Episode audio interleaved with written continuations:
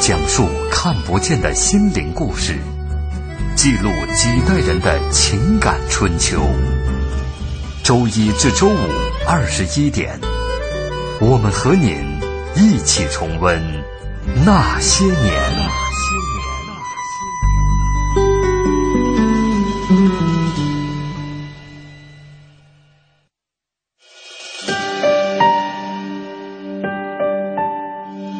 那些年，他们很卑微，说句不好听的，你现在什么都没有了，那命也就不值钱了。那些年，他们很无畏。为了胜利，向我开炮！那些年，他们很悲凉。戴上了，他是不是妓女？是，你爱他吗？真的不敢，真的，我跟他划清界限，从此跟他划清界限了。那些年，他们很顽强。活下去，像牲口一样的活下去，活下去，像牲口一样的活下去。那些年，他们守望幸福。爸，咱这回还有别的幸福吗？只要你好好活着，就能碰到好多好多好多的幸福。我的儿子，你就没事儿偷着乐吧。岁月流逝，情感永恒。那些年，中国人的情感春秋。春秋。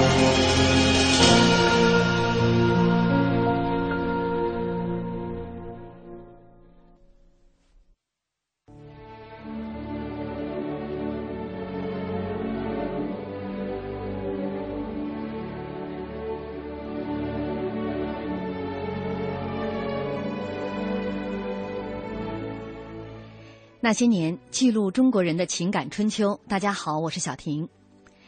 在朝鲜的每一天，我都被一些东西感动着，我的思想感情的潮水在放纵奔流着。我想把一切东西都告诉给我祖国的朋友们，但我最急于告诉你们的是我思想感情的一段重要经历。这就是我越来越深刻的感觉到，谁是我们最可爱的人。一九五一年，魏巍从朝鲜战场归来后所写的报告文学《谁是最可爱的人》影响了几代中国人。六十多年过去了，这些最可爱的人经过九死一生血战沙场，迎接他们的又将是怎样的人生？本周那些年抗美援朝志愿军老兵系列，今天为您讲述于作德从国民党士兵到志愿军老兵的故事。欢迎您在新浪微博来和我们沟通。您可以在新浪微博检索“经济之声那些年”或者艾特主持人小婷。今天直播间的嘉宾，呃，著名作家于伟，于老师您好。呃，大家好，观众听众们你好。嗯，呃，我想问问你啊，因为你写了这本书嘛，采访了那么多的从这个有这个抗美援朝经历的这些老兵啊，你觉得在他们身上有没有一些共同的特质？无论他们之前呃有过什么样的经历，呃，无论他们之后面对着什么样的人生，他们身上有没有一些共同的特质？呃，我觉得这些参加到抗美援朝呃战场上的老兵呐、嗯无论他们后来是当上了将军，还是普通的平民百姓，嗯如果说他们有什么传奇的话，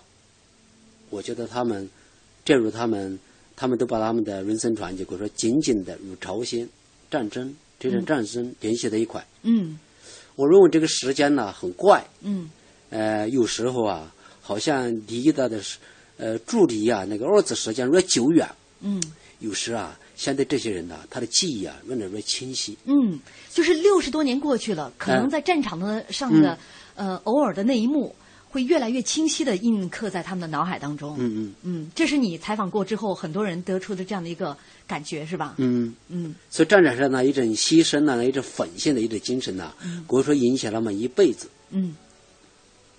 那在我们眼里哈，他们都是英雄了。嗯但是在你的采访当中，我看到很多人都说自己很平凡、很普通，就像我们今天要讲的主人公于作德嗯，啊，于老先生今年已经九十岁了哎、，整整九十岁整。整九十岁哎了，。他给我印象最深的，我记得我采访结束的时候，他就跟我说：“他说中人呐、其实啊，都是热爱和平的。嗯，中国人都是热爱和平哎，的哎。就像呃前不久习近平同志出访的时候所说，呃，中国人不惹事儿也不怕事儿。嗯其实我们呐、中国人呐、都热爱和平，但是也不助怕战争。嗯，不惹事儿。哎，不惹 事儿，哎，热爱和平，也不怕战争。抗美援朝就是最好的例证。嗯，那说到于作德老先生啊，嗯今年九十岁高龄了，但是说起他的这个人生经历啊，嗯他的童年其实、嗯呃跟我们之前讲的这几位老先生一样啊，嗯都是有一个非常很悲苦很悲苦的童年。嗯他是您的老乡。是的，嗯呃，我老家是湖北赤壁的，嗯湖北有两个赤壁，一个文赤壁，一个武赤壁。嗯文赤壁就是黄冈赤壁，嗯武赤壁就是周南赤壁，嗯也就是普吉赤壁。嗯哎，赤壁就是一把一把大火，一千八百年前的一把大火，就把成就了呃武赤壁、普及赤壁。嗯赤壁人呐、呃，都对三国英雄人物啊，呃，都有有都非常崇拜。嗯呃，从小赤壁人一般都想当兵，嗯哎，所以卢祖德，我想呐、他小时候肯定也有在那个战争年代，他也有点当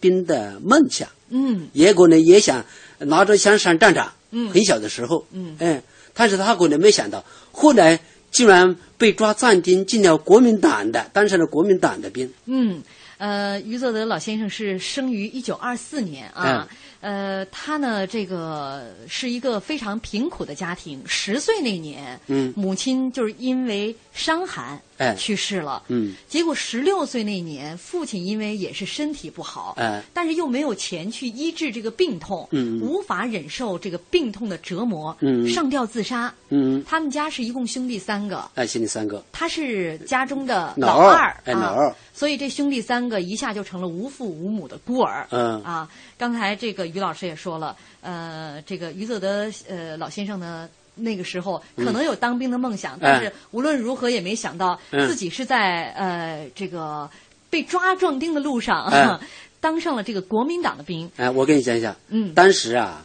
呃，国民党呢，他征兵很难的，嗯后来这个抓壮丁，嗯，抓壮丁，搞搞这种方式，当时是以抽丁的方式，抽丁，哎，什么叫抽丁呢？抽丁就是一般是三丁抽一，你家三口人，嗯三个小孩就抽一个，哦男丁是男孩，嗯五丁抽二，嗯哎，卢祖德他是老二，嗯，哎，他们家正好是三个兄弟，哎所以他们家必须得出一个人哎，去当兵。当时啊，很多老百姓呢、为了不想当国民党的兵，嗯都跑，嗯有的有的人为了当兵，为了不当兵呢、想办法拉拢，嗯受贿贿赂一些那个地方的卫保呃卫保长，嗯贿赂他们，嗯哎，呃，给钱他们，自己不想办法不当兵，啊呃，或者想办法，呃呃，开假证明，嗯说我的身体不好，或者我的年龄不够，嗯嗯，但是卢祖德很不幸，有一天在那儿玩耍，玩耍的时候，嗯被那个地方的卫保长抓住了，强行抓住当，呃，抓抓壮丁抓走了，啊嗯，哎，就是这年头二十三岁，嗯那个时候大家都用各种各样的方式去躲哎，抓壮丁。所以当时有这么一句话，嗯就是，呃，男孩儿孩子，男孩儿，呃，孩子是老蒋的，嗯有蒋介石的，嗯，银子是卫保长的，卫保啊长就是地方的抓壮丁的，抓壮丁的哎啊，孩子是蒋介石的，哎呃，银子子是是卫卫保保长的，哎卫保长的就是家里如果有钱，哎也可以通过这样的方式，哎啊，就是躲了这个抓壮丁的，哎是这样的一个就是抽丁嘛，哈，哎就可以不用出这个人了哎。但但是如祖德于他的于祖于作德老先生他们家里边没钱，是的躲又这那天正好是被这个卫保长哎看到了，哎就被强行抓去，哎抓抓走了了壮丁，哎啊，结果抓了壮丁之后呢，这一路上就他被分配到了当时是国民党六十军，嗯哎，啊六十吨，一个机枪连，哎，曾泽军长是曾泽生，嗯嗯哎嗯抓到那里去了。抓到他当时，我记得他跟我讲，我在采访过程中跟我讲，他说当时一抓住就把他们捆绑起来，嗯像当畜生一样的，根本不当人看待。嗯，好像衣服都收走了哈，就怕是他的们逃，哎，他们把裤子裤带都抽走，怕你逃跑。嗯哎，把你绑住。嗯哎，五花大绑，嗯，呃呃，没有一点做人的尊严。嗯，所以叫抓壮丁呢，就肯定是违背了绝大部分人这样的，就是大家这样的一个意是识的啊。参除军了的殴意打，识还要谩骂。嗯啊，呃，这一次呢，他就算是跟着这个国民党的六十军，呃，嗯到了东北是哎吧？到东北到了长春。呃，接下其来实啊，嗯南方人呐、到东北是不适应的，不适应的哈水土。不服接下来我们来说一说广告之后，来说一说余作德在东北的生活。哎，我现在正在中央人民广播电台捐建的留守儿童示范学校新学期开学典礼现场。随着木黄镇新民小学新校舍的启用，由中央台和爱心企业共同捐建的贵州第二所留守儿童示范学校，也在铜仁市思南县开工奠基。王姐，以后你家娃娃上学再也不用翻大山喽。啥？快让我听听。这几个孩子的父母都常年在外打工。他叫王建强，今年十岁。哎呦，是我儿子。我已经两年没见妈妈了，我现在上学都住新宿舍，吃的可好了，只是很想你妈妈。今年春节你一定要回来。大爱撑天，凝聚希望，关爱留守儿童，跨越爱的距离。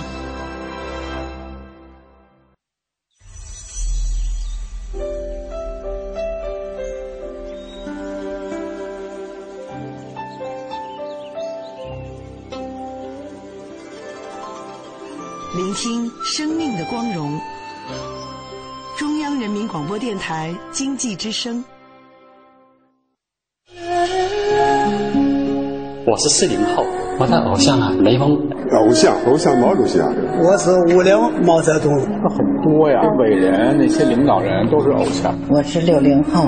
我的偶像是刘晓庆，呃，方舒，我小时候的偶像是杨子荣、草原英雄小姐妹啊，崇拜着呢。潘东啊子。这是日本的，日本什么山口百惠，我是七零后的，我的偶像是杨钰莹。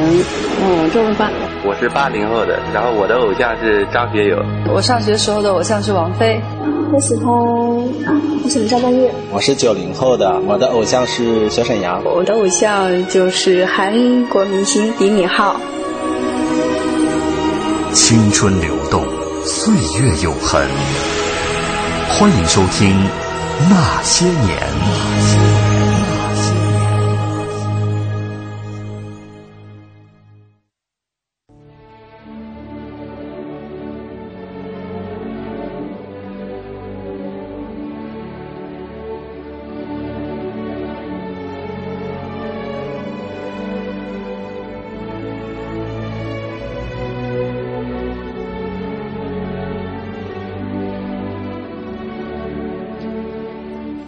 欢迎大家继续锁定正在直播的《那些年》，本周《那些年》抗美援朝志愿军老兵系列，今天为您讲述余作德从国民党士兵到志愿军老兵的故事。呃，今天我们直播间的嘉宾是著名的作家余伟先生。刚刚我们在广告之前哈说到了这个余作德被抓壮丁，抓到了国民党的队伍当中，是分到了这个国民党六十军啊，嗯60机枪脸哎机枪，脸然后随着这个部队就到了长春。哎 跟昨 天咱们钱老讲的那段经历有某些重合的地方哎哎。其实历史哈，哎你有时候可能跳出来看，嗯也许他们曾经在长春的这个呃战场上身曾影经相遇过对，曾经擦肩而过过。哎 那说到呃，余作德在国民党的这个部队当中，其实也过得很不如意、嗯啊。他们曾经在这个有一回说在营房里面，哎啊，他现在身上呃非常明显的伤疤，嗯就是在这个国民党的部队里面哎留下的。是的，啊，当时那一幕，于老先生给你讲那一幕时候，让你印象非因为常我深记刻。得卢志德老先生当时跟我谈的时候啊，嗯他就感觉啊，嗯呃，一被抓在地一一被抓住，就嗯感觉到落入了魔掌，嗯哎，每天就经常哎挨打挨骂，嗯哎，连呃刚才讲的连裤带有时候都给你抽走。嗯有一次他呃一个营长看到地下有水，嗯就要他把那个地面的水擦干，嗯擦干如志德一想到这是主呃长官要求你做的，嗯他就说拿东西抹布试擦，嗯结果他没想到那个营长嗯就是疲劳见脑的嗯拿着鞭子抽打他，嗯后来才知道他没有拿自己的衣服去擦，哦，这个啊所以当时他国民党这个部队的长官让他用自己的衣服去把地上的水擦干净。哎哎，嗯所以他当时跟我说，他说他至今都记得那一那一幕，嗯当时他的呃蝴蝶喊娘的，嗯说他的背的后背吧，至今还留有当时被鞭打的伤痕，嗯嗯嗯嗯，当时老人还指着他的后背嗯背给我们看，嗯，嗯，那个时候他可能还没有在这个战场上有过正面的交锋，但嗯是嗯身上的伤痕，第一处伤痕来自于他的这个长官，是的，所以他的印象会非常的深刻。嗯嗯刚才你也说了，随着这个部队到了这个长春，但是你们南方人啊，哎南方人啊，湖北人，嗯但是到了这个东北冰天雪地的地方是生活不习惯的。哎，生活不习惯，嗯气候啊，嗯是吧？呃，在另外一个那个地方嗯受冻呐、嗯在吃也吃不饱啊，嗯所以当时一出来，很多人，很多士兵，南方的这个士兵都病倒了很多，嗯这就影响士气啊。嗯，就是大家还、还有好多人可能想 逃。哎，想逃，有的人想办法自残呐、嗯，把自己呃在身呃手上那儿自残，嗯想办法让让自己好像我我想办法让自己上不了战场了、嗯嗯啊不想打仗，想回来啊，嗯嗯他回来不了，没没办法，想办法自残，有多种方式，嗯当逃兵呐、嗯，嗯，还有就是当时这个长春其实也被围了。哎啊，嗯这个究竟他们这个部队嗯是冲出去嗯啊，还是这个嗯呃是死守这座城？嗯可能最好的办法就是起义啊， 嗯是的啊，交枪。但是我我看到有这样的一个细节，嗯就是当时呃在城外面，嗯呃这个当时这个解放军呢、嗯是找到了很多，因为嗯当时他们把这个城封了之后，他们嗯很多的亲人都在城外面，啊找到了他们很多的亲人，嗯安抚他们，给他们嗯吃，给他们喝，嗯然后把他们又送回到这个城里哈。啊啊，这样的话，这些亲人到了城里，就跟当时这个国民党的这个军队的见了嗯亲人，就说：“哎，解放军怎么好怎么好。”嗯也是让很多的这个人心就开始浮动，浮动了哎，是的，啊。这就是当时啊，因为解放军把整个长春城，嗯，把它呃整个全部包围了，嗯，有印了一些政治攻势，嗯经济上封锁，嗯哎，让你的水呀、啊田呐、不能禁欲，嗯是吧？政治上呃能够干的那一种方式做政治攻势，呃，在军事上进行包围，是吧？嗯嗯就逼迫那个曾志森呐、他他这个部队啊，要想办法让他们放下武器。嗯把枪掉过头来，呃呃，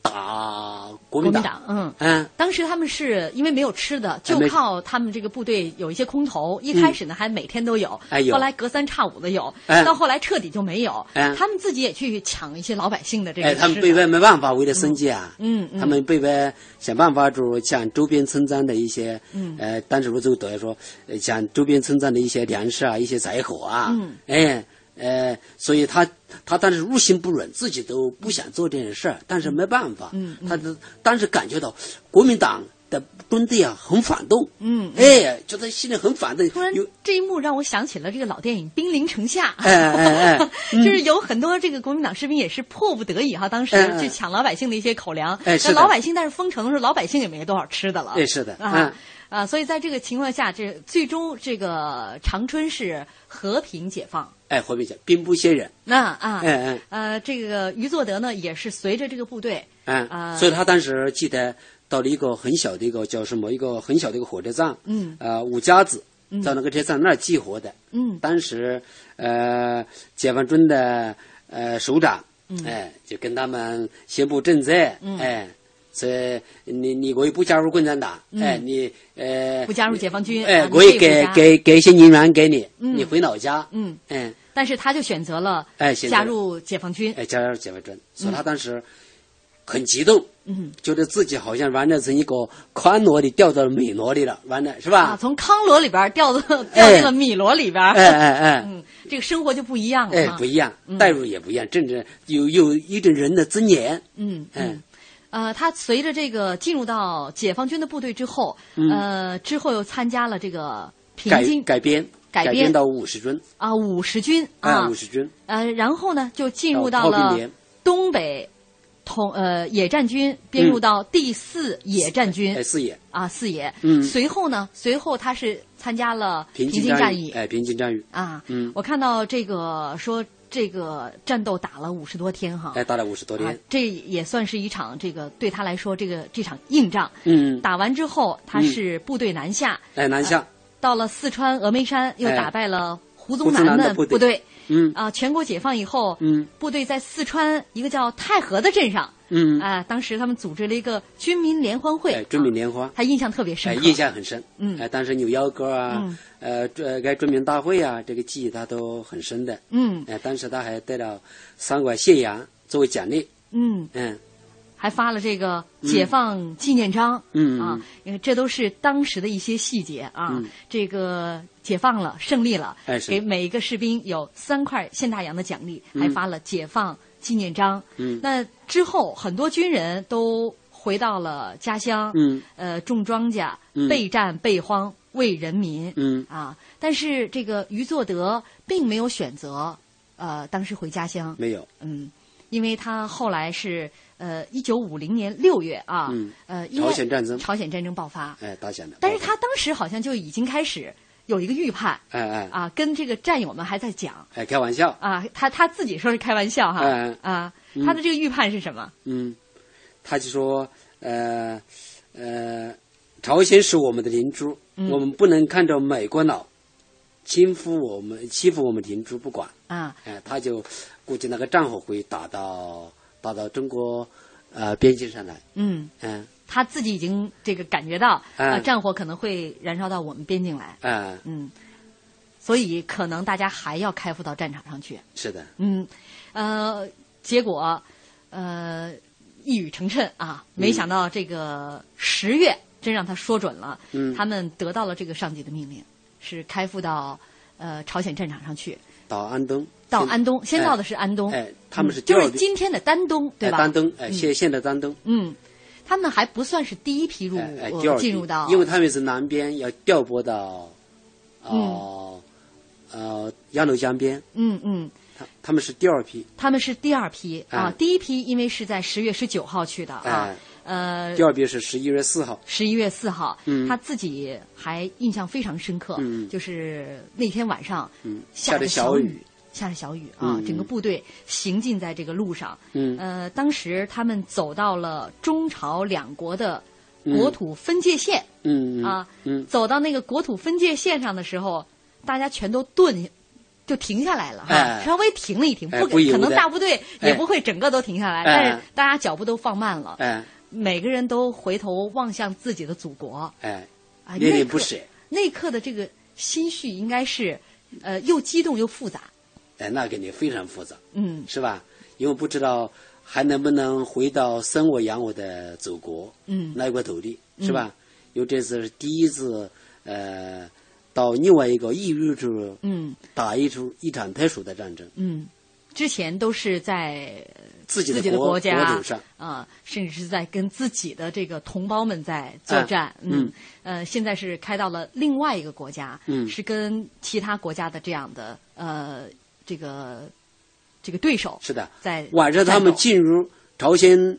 朝鲜的土地上的时候，嗯当时就有很多呃飞机啊或者什么打着探照灯呐、嗯呃，他们就感觉到那个探照灯好像在跟他们呃呃跟他们呃打路灯一样的，嗯哎、嗯他们前行，嗯，那时候他们主要都是在晚上来呃进行晚上军啊，白天不怎么行动、哎嗯啊，嗯主要是晚上。嗯，嗯所以第一次大家第一次站入、第二次站入的时候，几艘呃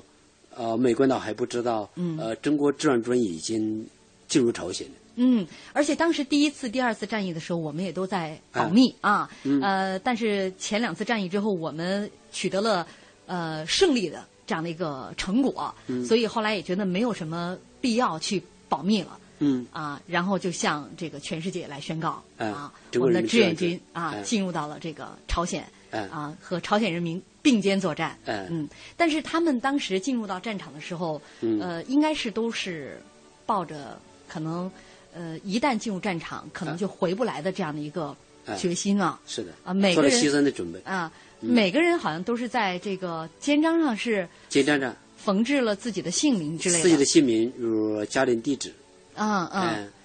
以便如备便如在一旦牺牲的时候，或者自己面目全非的时候，嗯这个便如有一些人国通过你找到你的遗里是哪个地方，嗯嗯嗯。那他走之前跟自己的兄弟都打好招呼了吗？呃，他的来不及打招呼，他都没有来得及哎跟自己的兄弟打招哎，呼来。不及，嗯嗯，他的兄弟也不知道，呃，嗯自己的呃家中的这个排行老二哈，嗯于作德是嗯到了这个朝鲜的战场上。嗯呃，马上我们要到广告的时间了，那我们也要跟大家提前来预告一下。那在九点半之后呢，我们将连通于作德老先生家里的电话，我们将亲自连线于老先生，请他来给我们讲述一下他在抗美援朝战场上经历的那段难忘的岁月，请他来亲自给我们讲一讲战争呃带给他的这个记忆。于老先生已经九十岁的高龄了啊， 90岁九十岁的高龄，嗯呃，而且这于老先生在这个朝鲜战场上，因为待的时间也不短，嗯战后呢还进行了这个帮助朝鲜人民来呃修复战后的家园，嗯所以他还会说一口流利的朝鲜话，哎呃，这个当时还属于文艺积极分子，会唱很多的歌。哎 好，我们广告之后连通于老先生电话。交通银行提醒您关注央广财经评论。等老板加薪，不如自己加，不如自己加。现在来签约交通银行我得新金定投组合，自动扣款、智能理财，马上加薪，还可获赠百元话费。详情请致电九五五九交通银行。健康美味就选双汇，双汇开创中国肉类品牌。奶瓶三十五，背带裤一百二十九，学步车四百六十八。姐，这小家伙开销可不小呢。哎自从儿子出生以后啊，我都好久没有买过新衣服了。你姐夫也不送我花了。姐，过日子不能光靠省，还得学会经营呢。你得学学理财了。据我了解呀，白银投资就不错，只看一根 K 线图，二十二小时随时交易，模拟一次就会做。你边带宝宝边做白银，什么都不耽误。是吗？你再详细说说。你呀，发条短信八零八到幺二幺幺四了解一下，免费咨询。好，八零八到幺二幺幺四是吧？我现在就发条问问。白银投资让你的生活更美好。发送短信八零八到幺二幺幺四，发送八零八到幺二幺幺四，免费开户做白银。投资风险需谨慎。北京时间二十一点三十分。报时中国经济，我是美通无线王维佳。中国已经成为全球第二大经济体，而同时，中国的环境问题也是全世界最突出的。我们面临着非常严峻的水危机、雾霾、土壤污染等等问题，环境保护是全民的事情。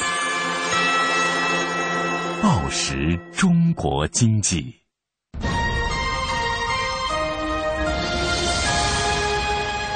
经济之声，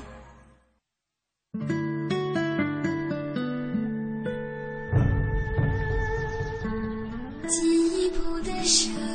中央人民广播电台经济之声。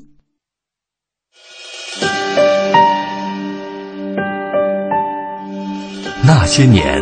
他们很平凡，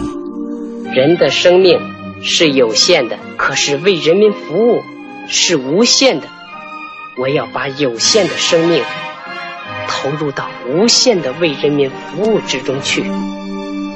那些年，他们很伟大。我向主席跟总理保证，八年之内，两弹结合成功。那些年，他们很孤独。对不起，我是警察，谁知道？那些年，他们很执着。欠不欠我都不在乎，我就是要个身份。那些年，他们心怀理想。失败并不可怕，害怕失败才真正可怕。我们只有从失败中寻找胜利，在绝望中寻求希望。那些年，他们守望幸福。爸，完这回还有别的幸福吗？只要你好好活着，就能碰到好多好多好多的幸福。我的儿子啊，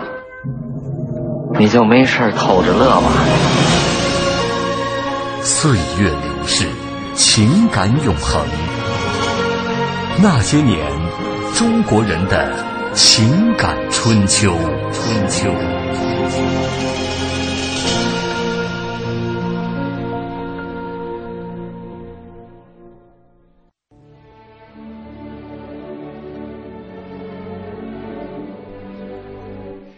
欢迎大家继续锁定正在直播的《那些年》，本周《那些年抗美援朝志愿军老兵》系列，我们今天为您讲述余作德从国民党士兵到志愿军老兵的故事。刚刚广告前呢，我们也向大家预告了哈，九点半之后呢，我们将。电话连线于作德老先生，于作德老先生呢，今年已经是九十岁的高龄了。呃，于老师，呃，于老先生您好。你好，哥呀、啊！啊，好啊，你好啊！啊，您好，你好，向您致敬啊，向啊啊，向老先生致敬，向老兵致敬。呃、啊，于老先生您好，我是于伟。您还记得于伟吗？ 哎哎，要不如伟。啊哎，是的，是的，谢谢。哎，女士你好啊！你好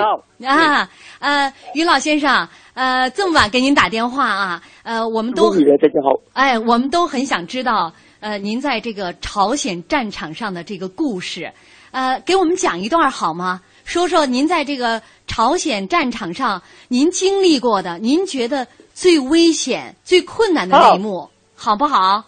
好，好，好，如伟，哎，您好。有啊！哎，你好，您讲，您讲啊，啊，我们都听得到。哎哎您讲，我们啊都于老先生，你讲。呃，我是个国民外交个这个这个，我们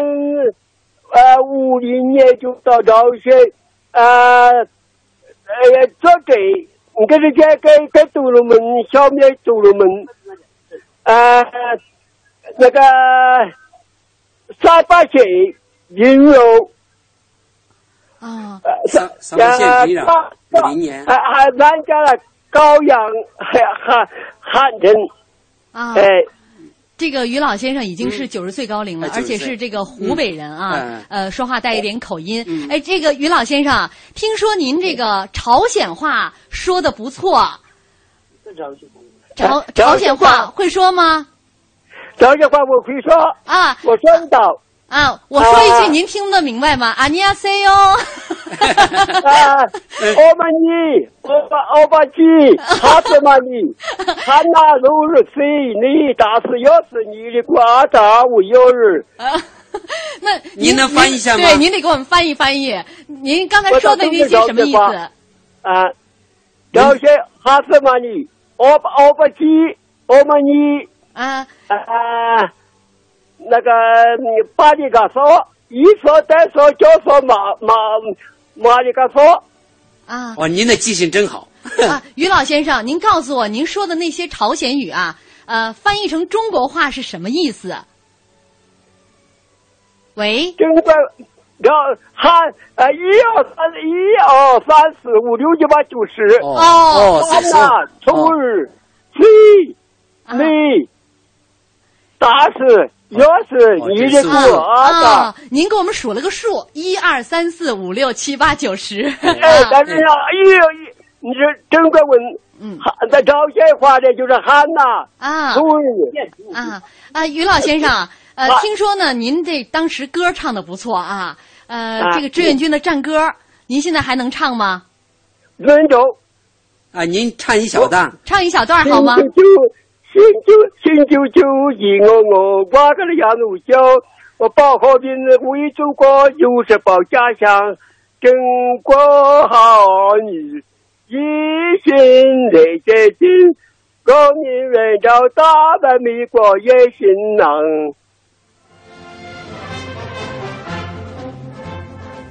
岳老先生熟悉吗？这歌？哎，于老先生您哦好。你好，你好，你好。这这音乐熟悉吗？熟悉吧。音乐我，音乐我，我不太熟悉。这就是您刚唱的。哦啊。这就是您刚才唱的。啊，大概高二十八个，国民外交保障卫国了。哎，这唱歌。我我我会了。嗯哦。我您会。嗯啊。哎，您能不能讲一下那个呃，当时在抗美朝援朝战场上的一些一些事儿？我我我我会了朝鲜舞，罗那吉罗那吉罗那吉，光棍手里啥里啥多那吉，哎呦哎呦哎呦，罗那吉，多那吉，多那吉，饶舌舞啦。哦嗯，我听到了，我们也听明白了，于老先生，您唱的是一个朝鲜的这个歌曲。哎，要饶舌舞就中，大概饶舌快。跳这舞，跳这舞的时候就唱这个歌。哎，嗯，可以想见，当时你们离开朝鲜的时候，呃，当地人就是唱着这个歌，跳着这些舞来欢送你们，对吧？哎，然后大家歌就饶饶大家饶舌舞。嗯，我们这个呃很多听众朋友都说老爷爷太激动了，还有说老爷子好开朗啊，呃，祝您身体好啊， 呃，于老先生，因为时间太晚，不敢打扰您。今天非常高兴跟您连线，呃，听您唱了这个呃朝鲜语的歌曲，说了一二三四五六七八九十，我们也学了学 朝鲜语怎么说。我们啊，祝您身体健康啊。九十岁，啊咱们这身板硬硬朗朗的啊！好，好，好，哦谢谢您，谢谢您，于老先生，好，哎，谢好谢谢好，谢，保重身体，保重身体，好嘞，哎好，我们挂断电话了，哎谢谢，再见。哎，好，再见。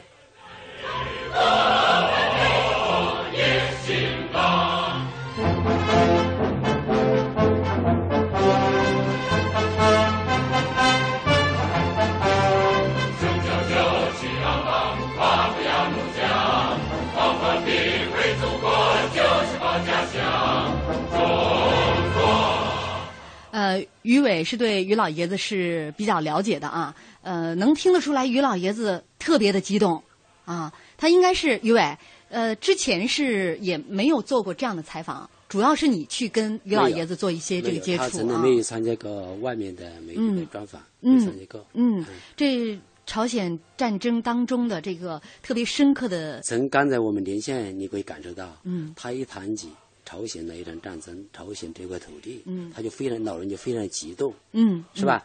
一个老人像一个九十岁的老人，嗯好像变成了一个很非常天真的小孩儿一样的，没错，没错是吧？嗯，特别一提起当时很亲切的呃有关朝鲜的歌曲，嗯呃朝鲜话嗯、朝鲜的舞蹈，嗯是吧？对老人是非常的激动，现在已经可以想象90他岁有了一种特殊的一种情节，这些都能够清晰的印在他的脑海当中，可能很多进很入多他的细节血血液里面出来。对，很多细节都会记不得，哎但是一张嘴，哎你看那么地道的朝鲜歌曲、嗯喷薄而出。嗯那呃，关于朝鲜战争当中老爷子的一些呃记忆深刻的这个战争场面，他遇到的非常艰难的那些呃我觉硬仗得，，我觉得艰难呐、其实战争如它本身，嗯呃，那个烟照射的硝烟，它并不爆。嗯当时由于各种，当时的很多环境也也非常恶劣。嗯你当时冰天雪地是吧？嗯，呃，很多战士没有棉衣穿。嗯，嗯，就是他们都遇到了这个状况，就是哎突然一下，这个哎这个突然气温骤降，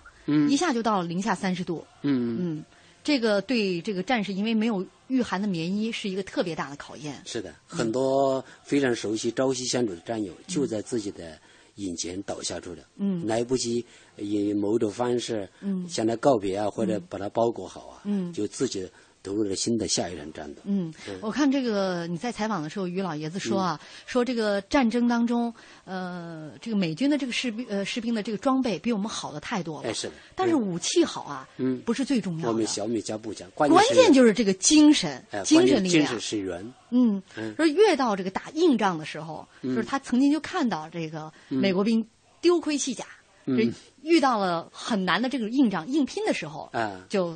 把敌人就打退了。嗯，嗯，但是这个老爷子说到这些战争呃场面的时候，总是唏嘘不已的一点就是，嗯呃，他觉得所有的荣誉应该给那些牺牲的战友们。是的。嗯嗯，就是所以说，他觉得自己活下来，嗯就是非常的人性，嗯嗯嗯所以他觉得呃自己虽然最后拿了被评为三等功臣，嗯有终身章，嗯但他就真正的人应该收入哪些已经牺牲了的，嗯嗯哎嗯该该纪念的应该是那些人，嗯，那都是他们的手足兄弟。因为他们跟自己都是流了相同的血液，嗯而他们因为流血而牺牲了，长眠在那里了。嗯而自己虽然也流了血，但自己回到了自己的祖国。嗯嗯，嗯，呃，于老爷子有很多的这种纪念品啊，嗯跟钱无关，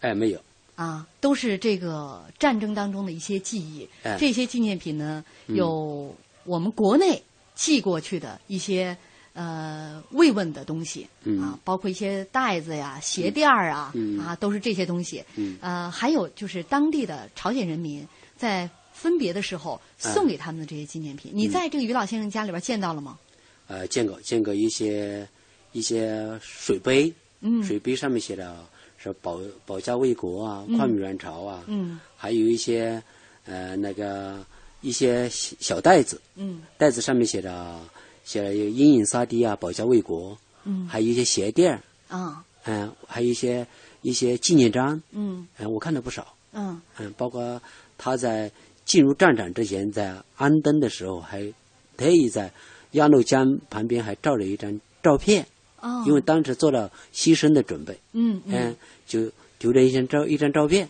嗯但是把嗯那张照片寄回了家，嗯嗯，这都是这个战场上的一些纪念品。嗯于老先生把它看得比什么都重要。因为这个纪念品就是一段历史，嗯嗯嗯嗯。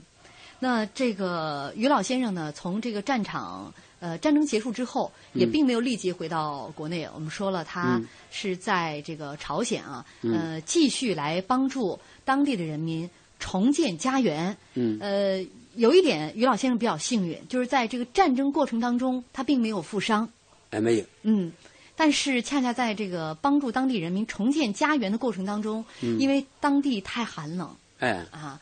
结果自己落下了一个关节炎，哎非真常严重的关真节僧炎，，哎，啊办起真来整整一辈子，一辈子。哎，您因为他是您的这个老乡，您看到嗯他这个给他生活带来的这个呃苦恼，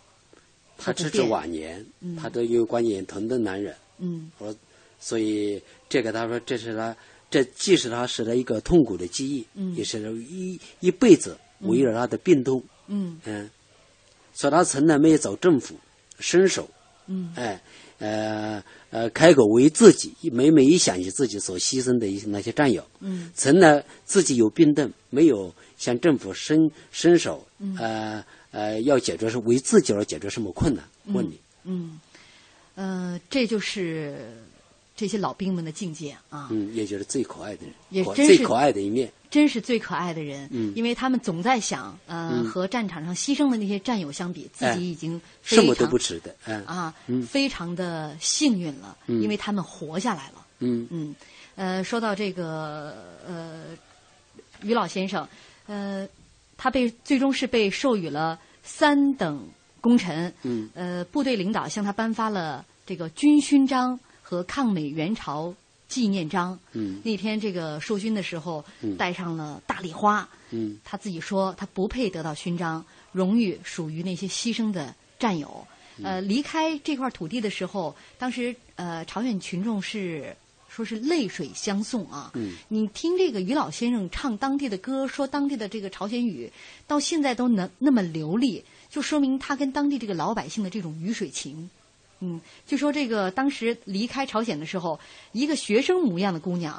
硬要给他背五十多斤重的背包嗯嗯，啊， 呵所而以他一且辈子都记得这个细节。 对这些细节，他来的时候，嗯走过了中朝边境线，大家顿一顿，哎回头望向自己的祖国，嗯那一刻，嗯心绪澎湃，嗯很复杂。嗯离开的时候，嗯呃，当地的老百姓给他们送手帕、嗯啊、照片，还有肥皂做嗯纪念品，嗯，呃， 有的还塞鸡蛋给他们。还有塞鸡蛋啊，嗯塞一些吃的，哎啊，恋恋不舍，嗯用泪水相送。嗯所以走的时刻，我觉得心情也是很复杂是的，啊。很可惜，老人由多种原因没有机会嗯再度重返他当年的战场，没准看看长眠在那的他牺牲在那长眠在那一块土地上的战友。嗯嗯，现在他也九十岁了，所以他这个心愿，呃，可以难以实现的。嗯嗯，呃，回到国内之后，当时国家是一次性给了他九百块钱，嗯啊，但是他也没有选择嗯呃留在城市里面。嗯嗯，按理来说，当时也可以做这种选择的。嗯呃，有可能有，如果他提出要，也有可能有这个条呃呃情况。啊，有这个情，但是他还是选择了回到自己的家乡。嗯，啊，回到家乡之后呢，给我们讲一讲。他当过生产队长，嗯嗯，呃，我记得当时在很多呃那个老乡都说他生产队长他安排生产非常有经验，嗯嗯，但他自己呃想办法谦让，嗯呃呃推荐其他的，嗯，他觉得自己不行，哎嗯啊，这生产队长他不当，哎、嗯后来当一个普通的村民，一直嗯就在这个湖北的老家里面哎、赤壁，赤壁，嗯当一个普通的村民，嗯就这么多年，嗯，哦，七八十岁还在自耕自呃自耕自食，嗯自己嗯劳动下田，自食其力，哎、啊自食其力，嗯，嗯呃，他，我我我就在在想哈、这个历史啊，经常会铭记住一刻，嗯但是有时候又会淡忘住，淡忘了某些人。嗯呃，在他回到这个家乡的时候，因为毕竟是这个敲锣打鼓哈，嗯他是战斗英雄，嗯啊，荣立了这个三等功，回到家乡的。呃，地方政府送给他了一套很简单的家具，嗯呃，把他送到了这个敲锣打鼓，把他送到了他们这个老家，嗯呃，攀山是吧？哎、攀山，哎，乡亲们看他都特别高兴，哎而中且国部的攀山，嗯，嗯见到他的时候，嗯呃，大家都把他这个抛起来，哎人抛起群来当中抛起来，哎呃，这一幕老先生忘不了，哎，忘不了，啊他而就是这是比尊顺章还最高的奖励，这、哎 就是得到这个乡亲们的这个拥戴，哎，嗯，然后这个大家都在呃跟他的这个军功章哈、嗯来拍照片，哎嗯，这个军功章老人家现在也都保留着，哎，保留的，嗯哎，先原来有有一些收藏爱好者，嗯呃，几几次找他，嗯呃，想呃花比较高的价位，嗯找他想收藏，嗯他没有，他舍不得，他嗯这这这是一个纪念物，嗯嗯，呃，这个于老先生呢，在被抓壮丁之前，嗯呃，曾经他的大哥给他说了一门媳妇儿，嗯，但是这门媳妇儿呢，是因为他家境太穷啊，嗯没几天就跑了，哎跑了啊，自己就跑了、嗯所以当时他其实打仗的时候一直是孤身一人。嗯嗯等到他从战场上下来之后，嗯在五六年，呃，因为也是战斗英雄嘛，嗯经人介绍他是成了家哎，陈德江啊。老先生现在家里情况怎么样？家里状况还是不是很好，嗯啊，因为自己后来的老伴儿啊也出事的，因为病出事比较早，嗯自己身体也不好，嗯嗯嗯，两个女儿也嫁得比较远。哦嗯，孩子后呢，有一个孩子后呢当兵，嗯所以呃，家境目前还是不是很好的。嗯嗯好在去年好像中央下来发了一个文件，嗯就关于呃抗战的老兵也可以呃享受有些待遇。嗯嗯、嗯所以现在对这些呃相关方面呃有些情况稍微好转一些。嗯嗯嗯，呃，这位老先生，于老先生这么多年没向国家、没向政府伸过手，嗯哎没有一直都是自食其力。嗯四个儿女，嗯呃，还把自己的一个儿子送去当兵了。嗯嗯嗯，呃，老先生现在呢，因为九十岁了，嗯呃，关节炎非常严重，嗯导致这个身体，嗯呃，这现在也是每况愈下。但是我们刚才接电话哈、因为很兴奋啊，精神头特别足。嗯 我们微博上的朋友在说，呃，朋友，当你听到这一段。呃，事迹的时候，你的感觉又如何呢？你不觉得我们的战士是最可爱的人吗？还有朋友说为老爷子点个赞，身为湖北人而骄傲，向老兵敬礼。还有一位朋友说啊，村里住了一位德高望重的老爷爷，听说是从朝鲜战争下来的，小时候并不懂战争意味着什么，也不知道呃志愿军是什么，长大之后知道他们是光荣的。呃，您小时候跟这个老爷子一个村子里边儿哈，嗯嗯因为你也看这个老爷子每天的这个生活，可能你只看他的外表，嗯你不会想到他是一个曾经在战场上啊，也是这个浴血奋战的一个志愿军的军人。是的，他如果站在普通的老百姓面前，谁也不知道他是一个传奇的老人。嗯嗯刚才我也说的一个一个短信，嗯我的一个朋友，一个出版社的叫蒋一南，嗯一个他一个一个朋友发了一个短信，嗯他说听你跟主持人讲故事，呃呃，我在微他的微博上，主持人的微博上留不了言。嗯我的伯伯父也是当年的志愿军，嗯他是炮兵，有子弹从他耳边擦过。嗯最可爱的人啊，听了你们说的故事，很感慨。嗯现在和平年代，我们真是应该好好珍惜今天的幸福生活啊！嗯嗯，呃，在于老师的眼中看来，于老爷子现在日子过得呢并不宽裕，啊。嗯但是于老爷子自己在你的书里边他说，虽然日子不宽裕，但是啊，他就说比过去还是强多了。嗯啊，呃，就是个关节炎难受，嗯这就是在朝鲜战场上落下的病。现在呢，自食其力，春耕的时候、有媳妇儿、孙子帮嗯他搬篱笆，可以勉强下田耕地啊、就这些，蛮平凡的，没什么好讲的。嗯呃，你的书中好多志愿军老兵都对自己的这个一生，呃，用一个词来评价的话，嗯就是平凡。哎，平凡，嗯其实也不平凡。嗯，经历了这么多年的风风雨雨，关键哎他们是对那一战战火一直刻骨铭心。嗯，嗯，您小的时候听他讲过这些战争的故事吗？呃，呃，很少他自己很少拦自己，嗯嗯，都是拦自己的战友如何牺牲，嗯自己个个人自己的事儿拦的相对比较少。嗯，只知道他呃上过抗美援朝战场嗯打过仗，嗯，自己的事儿很少谈。村里人就不都是知道。我采访的，我都不知道这些事儿。哦嗯村里人都知道他是一个志愿军的老兵。哎，都知道啊，都知道，嗯但是没有多少人知道他在战场上经历的那些嗯点点滴滴，哎，他更多的是谈他的战友。总是谈别人啊嗯。其实他在战场也非常的勇猛哈嗯，好像有一次就是一直就是拿这个机枪去扫射，嗯扫射对方的是敌机是吗？哎，啊，呃，当时就是我我是觉得啊，他是很幸运的，没有在这个敌机的扫射当中受伤，嗯嗯，九死一生从战场上下来。嗯啊，现在呢，这个老先生说了，呃，他只有一点希望啊，就是不要再打仗了，安宁一点就好。哎，嗯，希望整个世界和平，没有硝烟。嗯嗯，嗯呃，于老师回到自己的家乡的时候，经常去看于老先生。哎，我每次，呃，我只要回我老家那个村子，我首嗯先想的就是到他家中看望一下老人。嗯嗯，您呃，而且这于老师呃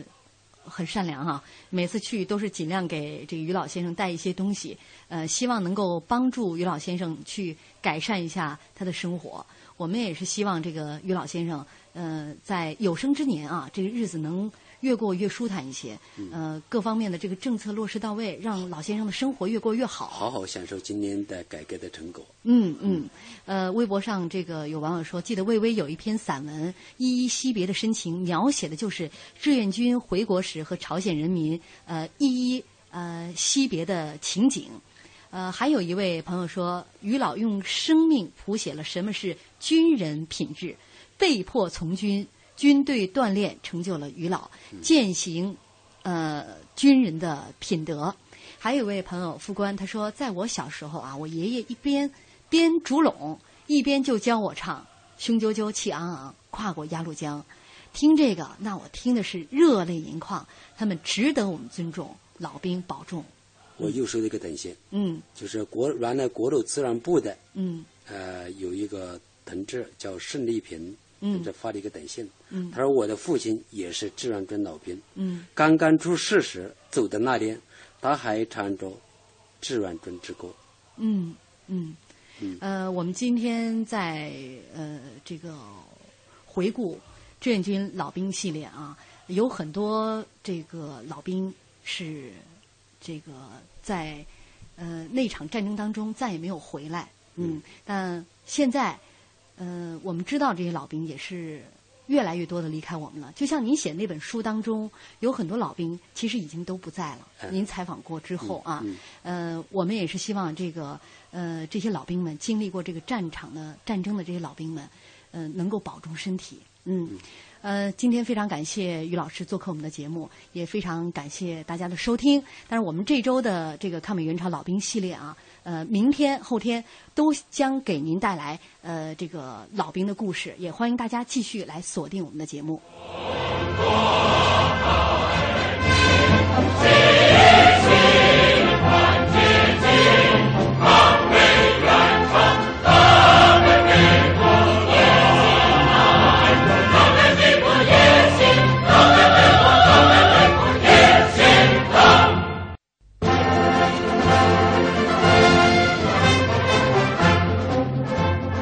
雄赳赳，气昂昂，跨过鸭绿江，暴风兵为祖国就是保家乡。中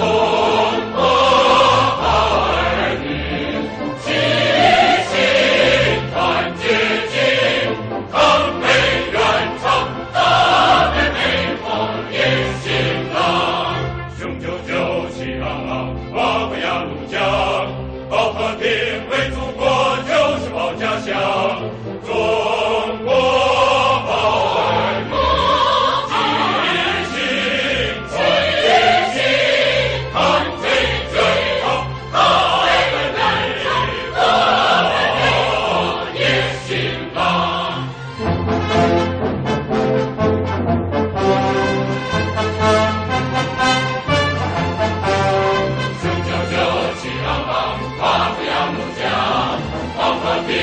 祖国。